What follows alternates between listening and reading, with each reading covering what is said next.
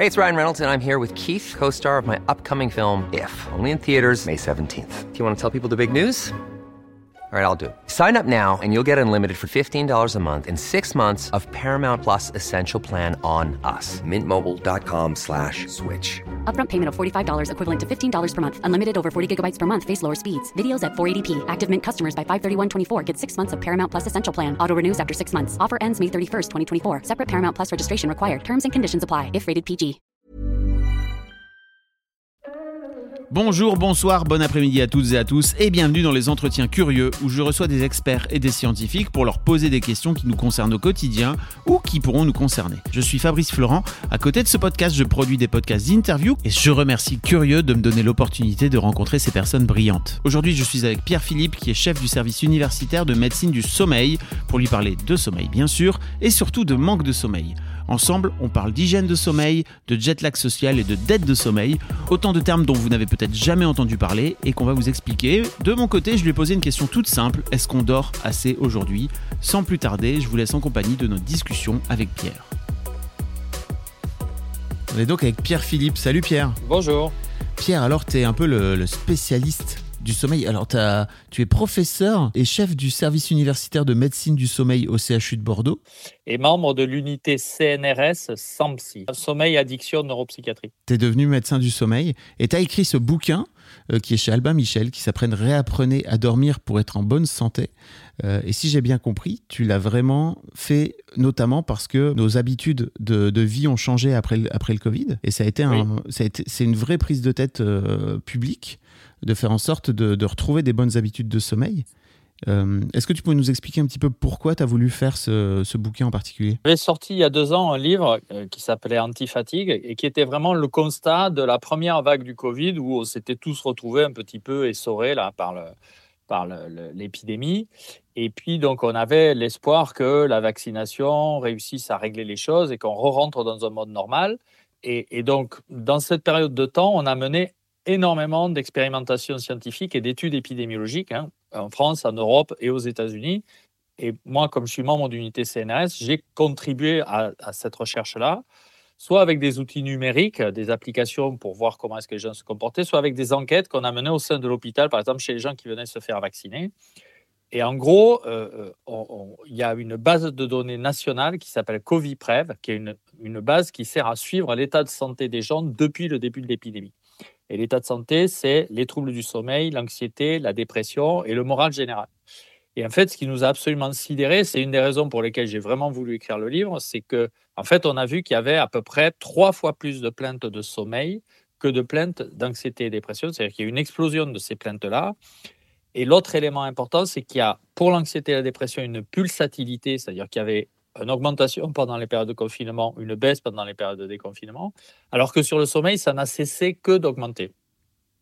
Donc on a mené des études et, et, en fait ce dont on s'est rendu compte, c'est que notre société a bouleversé dans le monde post-Covid et en particulier elle a bouleversé en changeant complètement ses rythmes veille-sommeil avec en particulier un jet lag social très important. Et, donc l'idée du livre, c'est d'apprendre aux gens à réapprendre à dormir, en particulier vis-à-vis -vis de leur rythme.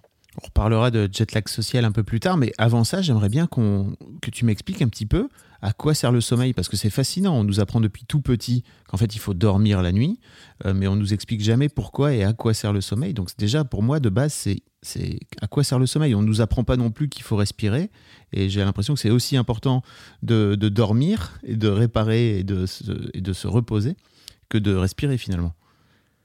Alors là aussi, les connaissances ont beaucoup évolué. C'est-à-dire que dans les années 80, 90, voire même 2000, hein, on pensait que le sommeil, c'était une production du cerveau pour le cerveau. Et puis à partir des années 2000, il y a plusieurs groupes euh, euh, qui ont montré qu'en fait, quand on était endormi, le cœur, le poumon, les reins, le foie fonctionnaient de façon différente, au même titre que le cerveau.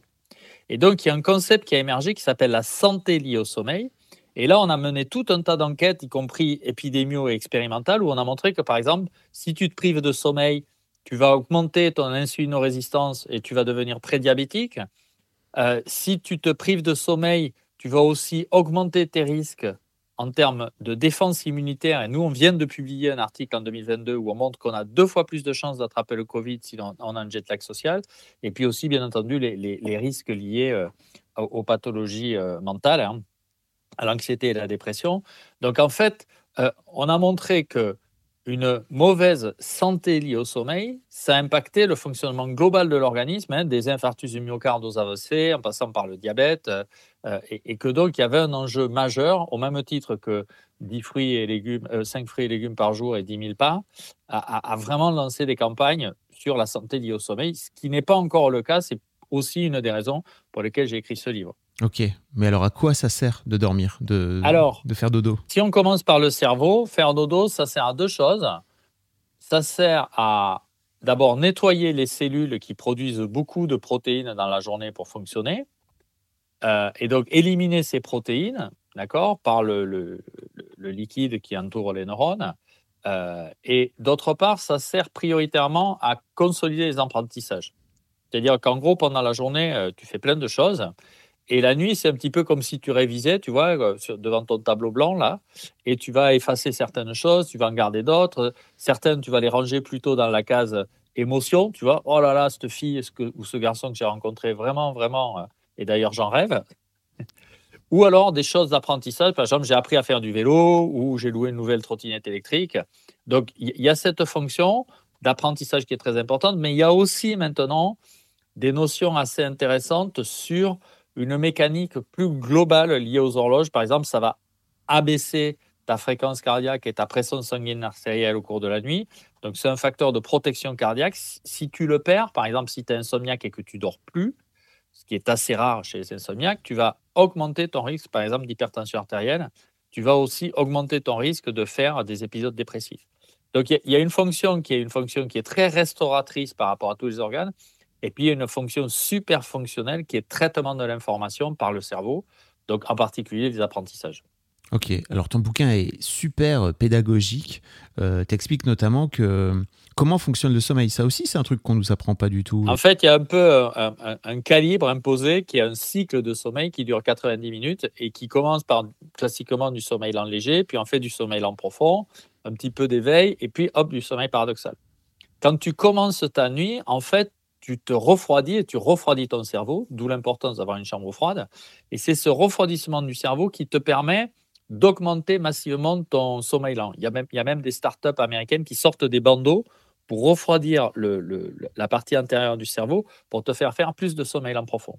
Et puis quand tu as passé ton minimum thermique, là, qui est collé par les horloges, on en reparlera du rôle des horloges, là, et de la mélatonine, tu réchauffes ton cerveau, et là, tu commences à faire plein de rêves. C'est pour ça, par exemple, si tu vas en boîte de nuit, si tu couches très tard, en fait, tu vas avoir un sommeil très, très riche en rêves parce que ton cerveau est très chaud et après, à partir d'un certain moment donné, tu as une espèce de rupteur qui dit bon, mais ben là, on inverse, c'est-à-dire on passe du sommeil à la veille.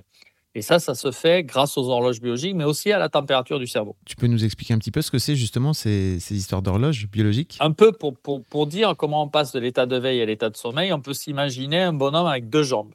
Il y a une première jambe qui est la jambe dite homéostasique. Donc ça, la jambe homéostasique, c'est quoi? Ben, En gros, si tu accumules 17 heures de veille continue, ok, tu vas avoir suffisamment de pression pour ton corps, normalement, si tu n'as pas de maladie, te dit, bon, là, maintenant, dodo. D'accord?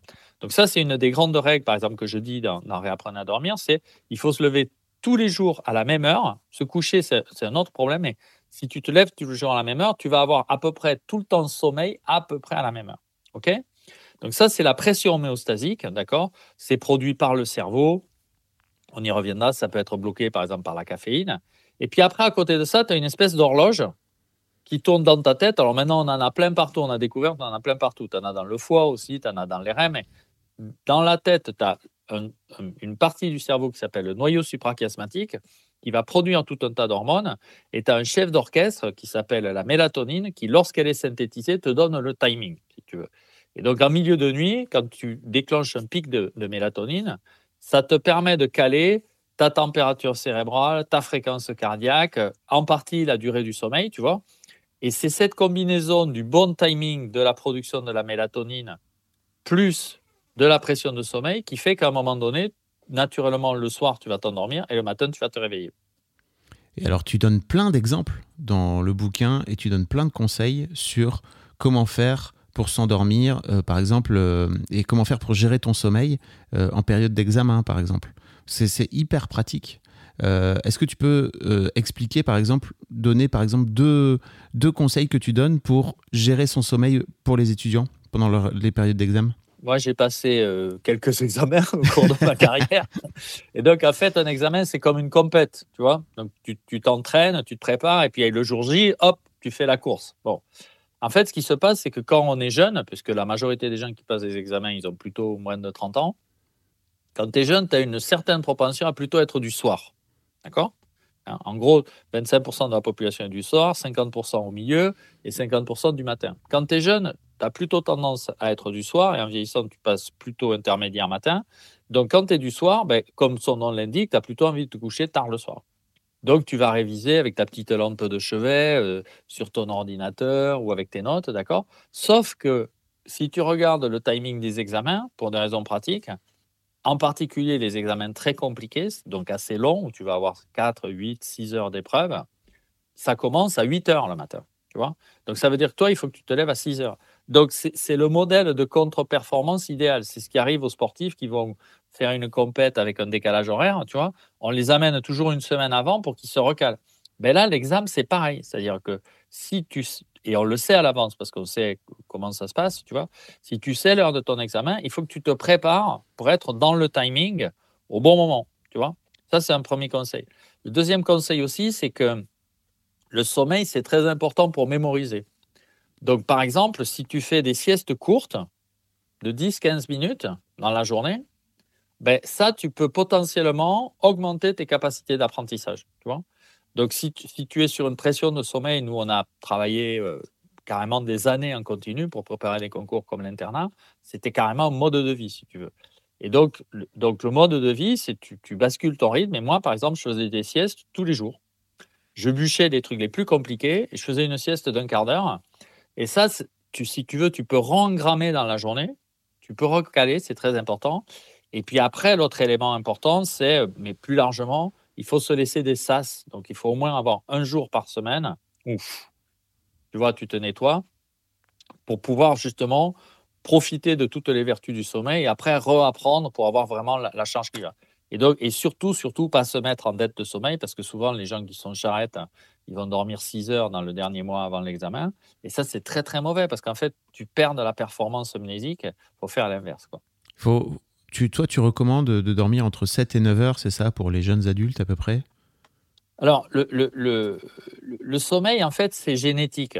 Donc, si tu veux, imagine euh, si tu es euh, taillé comme ça, tu vois, et que tu pèses 120 kilos, tu, vas manger 6000 calories, tu vas pas prendre un gramme. Si par contre, tu es plutôt mince ou fluet, ou, si, ou si tu es un peu âgé et que tu bouges pas, ton besoin va être très faible. Donc, ce qu'on sait, c'est qu'à peu près, il y a 90% de la population qui se satisfait d'un sommeil entre 7 et 9 heures. OK? Et en gros, le minimum, c'est 7 heures. En gros, pour être safe, il faut rester à 7 heures. Tu as des gens, euh, comme par exemple notre président, que je n'ai pas eu le plaisir de rencontrer, mais enfin, bon, il y, a une rumeur qui court, et en tout cas, il y a une activité par rapport à ces messages et ces SMS qui fait qu'il y a des gens qui dorment beaucoup moins naturellement. Mais ce n'est pas un modèle. Euh, veux dire, le, modèle, c'est combien d'heures il faut pour bien fonctionner. Et c'est une des choses que j'apprends dans le livre aussi, c'est comment on calcule sa durée idéale de sommeil.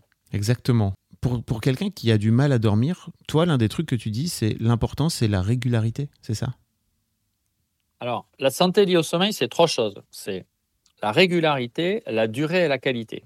Donc, si tu veux être bien avec ton sommeil, la première chose, c'est comme l'alimentation, il faut que tu manges à heure régulière. Pourquoi? Parce que ton corps, il va prendre une routine, il va calculer à peu près ses besoins. Si tu lui réponds de façon satisfaisante, il va dire c'est beau, et après, tu n'auras plus faim dans la journée. Le sommeil, c'est pareil. C'est-à-dire, si tu te mets dans un schéma où naturellement tu donnes de la régularité, tu vas plus avoir besoin de réveil, tu vas pas snoozer, tu vois, et tu vas pas t'effondrer devant la télé. Ça, c'est le premier point. C'est ça qui conditionne la durée. Tu vois, par exemple, dans le jet lag social, on va en reparler, c'est parce que la régularité bouge que la durée explose et que les gens ne savent plus où ils en sont.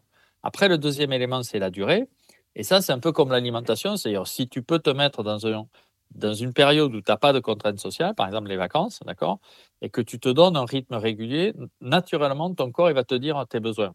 C'est-à-dire qu'en gros, tu vas t'endormir à, mettons, 23 euh, heures, et naturellement, tu vas te réveiller à 7 heures, d'accord? Ou tu vas t'endormir à minuit, tu vas te réveiller à 8 heures. Si tu fais ça, mais il faut le faire assez longtemps, il faut le faire au moins 15 jours pour éliminer la dette, parce qu'il y a beaucoup de gens qui sont en dette, tu vas calculer naturellement ta durée de sommeil, d'accord? Et puis après, la qualité, ben, euh, il y a beaucoup, beaucoup de gens qui polluent leur sommeil. Soit ils regardent des séries Netflix de dingue euh, le soir, soit ils écoutent nos podcasts en disant c'est super intéressant, je n'ai pas le temps de dormir. Tu vois et, ou alors ils boivent du café ou de l'alcool, ou ils ont des LED sur, le, sur la table de chevet. Donc ça, c'est un autre élément, si tu veux, où le sommeil, mais c'est un peu bien manger, ça va avec bien dormir. Quoi. Donc il faut respecter des règles d'hygiène de sommeil aussi. Tu parlais de jet lag social, là, tu l'as mentionné deux, trois fois. Qu'est-ce que, qu'est-ce que tu veux dire par là? Le jet lag ou le décalage horaire, tout le monde connaît. C'est-à-dire, tu prends un avion, tu vas à New York, tu fais très vite un, parcours dans le temps et tu arrives dans une zone qui est complètement décalée. Bon. Tu donnes d'ailleurs des, pardon, je te coupe, mais tu donnes d'ailleurs des super tips hein. pour les gens qui, pour les gens qui voyagent pour se recaler correctement. Ouais, les lunettes de soleil et les baskets. Bon, donc, donc le jet lag social, c'est quoi? C'est j'ai très très envie de regarder les podcasts. Euh, d'ailleurs, c'est assez affligeant parce que si, si, tu regardes toutes les émissions de télé à la mode, que ce soit Quelle époque ou le dernier talk show de Chabat, tu vois qu'il démarre à, 23 h Voilà. Bon, heureusement, maintenant on peut les voir en replay, mais donc tu, tu restes éveillé tard, mais par contre, tu as une vie sociale et professionnelle surtout qui t'oblige à un timing où il faut te lever dans la semaine. Et généralement, tu te lèves à 7h, 6h30, si tu as de la chance, à 7h30, mais plus tard, ça devient plus compliqué. Bon. Donc, qu'est-ce qui se passe? C'est que pendant la semaine, tu es en compression. Le week-end, la réponse, c'est quoi? Mais Paradoxalement, tu vas pas te coucher plus tôt. Tu vas te coucher à la même heure, voire même un tout petit peu plus tard. Par contre, ce que tu vas faire, c'est que tu vas allonger massivement ta durée de sommeil. Donc, tu vas décaler ton horaire de lever. Une fois que tu as fait ça et que tu arrives le dimanche soir, si tu t'es levé à 11h, jamais tu vas pouvoir te rendormir à minuit parce que tu n'as pas du tout 17 heures de veille. Tu en as 14 ou 15. Et là, tu commences l'insomnie. OK? Sauf que le lundi matin, drink, drink, drink, drink, 6h30. Tu vois? Et donc là, tu crées un trouble qui combine une dette de sommeil et une perturbation des horloges. Et alors là, les gens deviennent complètement paumés parce qu'ils ne savent pas combien d'heures ils doivent dormir. C'est-à-dire, ils te disent moi, j'ai besoin de 9 heures. D'ailleurs, le week-end, je dors 9 heures. Ce n'est pas du tout vrai. Le week-end, ils essayent de compenser une dette qu'ils ont accumulée dans la semaine. Ils n'ont pas besoin de 9 heures. D'accord? Mais en plus de ça, ils disent j'arrive jamais à m'endormir quand je veux. Mais c'est normal parce que, en fait, l'horloge, elle n'est pas du tout régulée. C'est comme si un jour tu mangeais à 20 heures et l'autre jour à 23 heures. Va calculer quand est-ce que tu vas avoir faim. Voilà. Donc ça, c'est et ça, c'est très très fréquent et, et c'est dangereux. On a montré que, par exemple, ces comportements-là, ça, ça te multiplie par deux d'attraper le Covid, quoi. Donc c'est quand même euh, c'est compliqué, quoi. Et alors justement, l'un des, l'un des aspects aussi, euh, l'une des conséquences du Covid, ça a été euh, l'ajout massif du télétravail dans nos vies. et toi, tu as plein de conseils aussi à donner par rapport au télétravail, et notamment par rapport au fait que ça décale notre cadre de vie, en fait, globalement. Imagine tes horloges biologiques comme ta montre, d'accord? Et sur ta montre, tu as un petit remontoir. OK? Donc ça te permet d'ajuster. Et donc, nous, on a un remortoir dans nos horloges qui sont la lumière et les contacts sociaux. C'est exactement ce que tu perds quand tu es en travail posté. Parce que quand tu dois aller courir dans le métro le matin, ben, tu t'habilles, tu sors, tu prends un shoot de lumière, tu as des contacts sociaux. Et là, ton corps, il a un message très puissant au moment du réveil en disant c'est là que ça se passe. D'accord? Quand tu es au contraire en horaire décalé ou en télétravail, là, tu n'as pas de signal. Donc, tu peux rester beaucoup plus tard au lit. Et par contre, quand tu te réveilles le matin, la frontière entre le sommeil et la veille, elle est plus compliquée à élaborer. Et donc, ça, ça a massivement contribué à entraîner un dérèglement euh, qui fait que maintenant, on se retrouve avec 71% des gens qui expriment des plaintes de sommeil. C'est juste complètement fou. On n'a jamais connu ça. L'une des dernières questions que j'ai envie de te poser, c'est quoi les conseils que tu as envie de donner aujourd'hui aux gens pour euh, récupérer et revenir à, un rythme de sommeil beaucoup plus calé? Alors, d'abord, je pense qu'il faut donner un message rassurant qui est que si on règle l'hygiène de sommeil, on règle au moins 75% des plaintes de sommeil.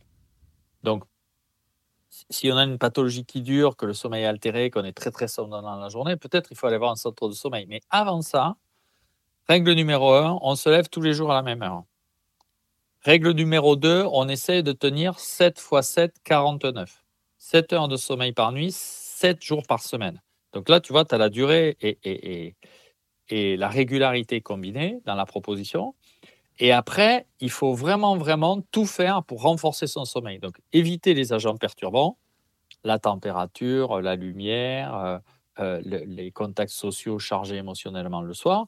Et puis, il faut entraîner son sommeil. Donc, par exemple, le matin, tu te lèves, tu prends très tôt de la lumière le matin, tu te mets dans un schéma d'activité. Le soir, au contraire, tu fais une bulle sensorielle tu t'isoles une heure avant de dormir, tu lis un bouquin, tu te détends, tu te mets pas du tout dans une situation de stimulation. Attention au LED parce qu'il y a beaucoup, beaucoup de gens qui ont des lampes bleues, donc ils mettent le filtre lumière bleue sur le téléphone, mais ils ont sur la table de chevet euh, euh, une énorme source de lumière bleue. Donc ça aussi, attention à acheter des ampoules plutôt euh, colorées, chaudes, tu vois, jaunes. Et puis après, un, mécanisme d'entraînement, c'est-à-dire aussi avoir une activité physique associée, tu vois. Et, tout ça, ça, remet sur pied massivement les gens. On a, on a lancé une application qui s'appelle Canopé avec un K, qui est gratuite sur le Google Store et l'Apple Store. Ça marche du tonnerre, on a 30 000 téléchargements. C'est très, très efficace. Tu peux essayer de la télécharger. Et puis, j'ai aussi un compte euh, sur TikTok et Instagram où, on alimente des conseils régulièrement parce que souvent, les gens, ils, entendent une proposition et puis ils ne l'ont pas forcément comprise. Donc, l'idée de pouvoir revenir sur la vignette en sachant que dans mon livre, tous les conseils sont majoritairement associés à une publication scientifique, c'est aussi un élément important. C'est-à-dire qu'on ne fait pas de la science vulgarisatrice, on fait vraiment de la science si je puis me permettre, scientifique. Et donc, si tu es curieux, tu peux aussi aller chercher l'article qui te montre l'expérience qui aboutit à ce constat-là. Je pense que c'est aussi important. Hein, il faut s'appuyer sur la science parce qu'il y a plein de gens qui disent plein de choses sur le sommeil. et donc, de temps en temps, il faut un peu revenir à la réalité. Tes comptes Insta donc, et TikTok, c'est atpr.philippe, c'est ça? Avec un, avec un seul P à Philippe? Ouais, P-H-I-L-I-P, absolument. Et euh, bah, je, mettrai, je mettrai les liens, euh, tous les liens dans les notes de cet épisode pour pouvoir euh, te procurer le bouquin, de pouvoir aller te suivre sur Insta et sur TikTok. merci beaucoup, Pierre. C'était vraiment très intéressant. Ben, ben, merci. Et puis, j'espère que les gens pourront profiter de notre échange et puis que ça fera un meilleur sommeil pour eux. merci à toi. Un grand merci à vous d'avoir écouté cet épisode jusqu'au bout. N'hésitez pas à vous abonner au podcast sur votre application de podcast préférée pour ne manquer aucun nouvel épisode. Vous pouvez également lui mettre 5 étoiles sur votre application, par exemple sur Apple Podcast ou sur Spotify, et écrire un cool commentaire. Ça nous fera un immense plaisir de vous lire. Vous pouvez également retrouver Curieux sur www.curieux.live ou alors sur Curieux Live, tout attaché, sur Instagram et sur TikTok par exemple. Un grand merci à vous et d'ici le prochain épisode, je vous souhaite une belle vie.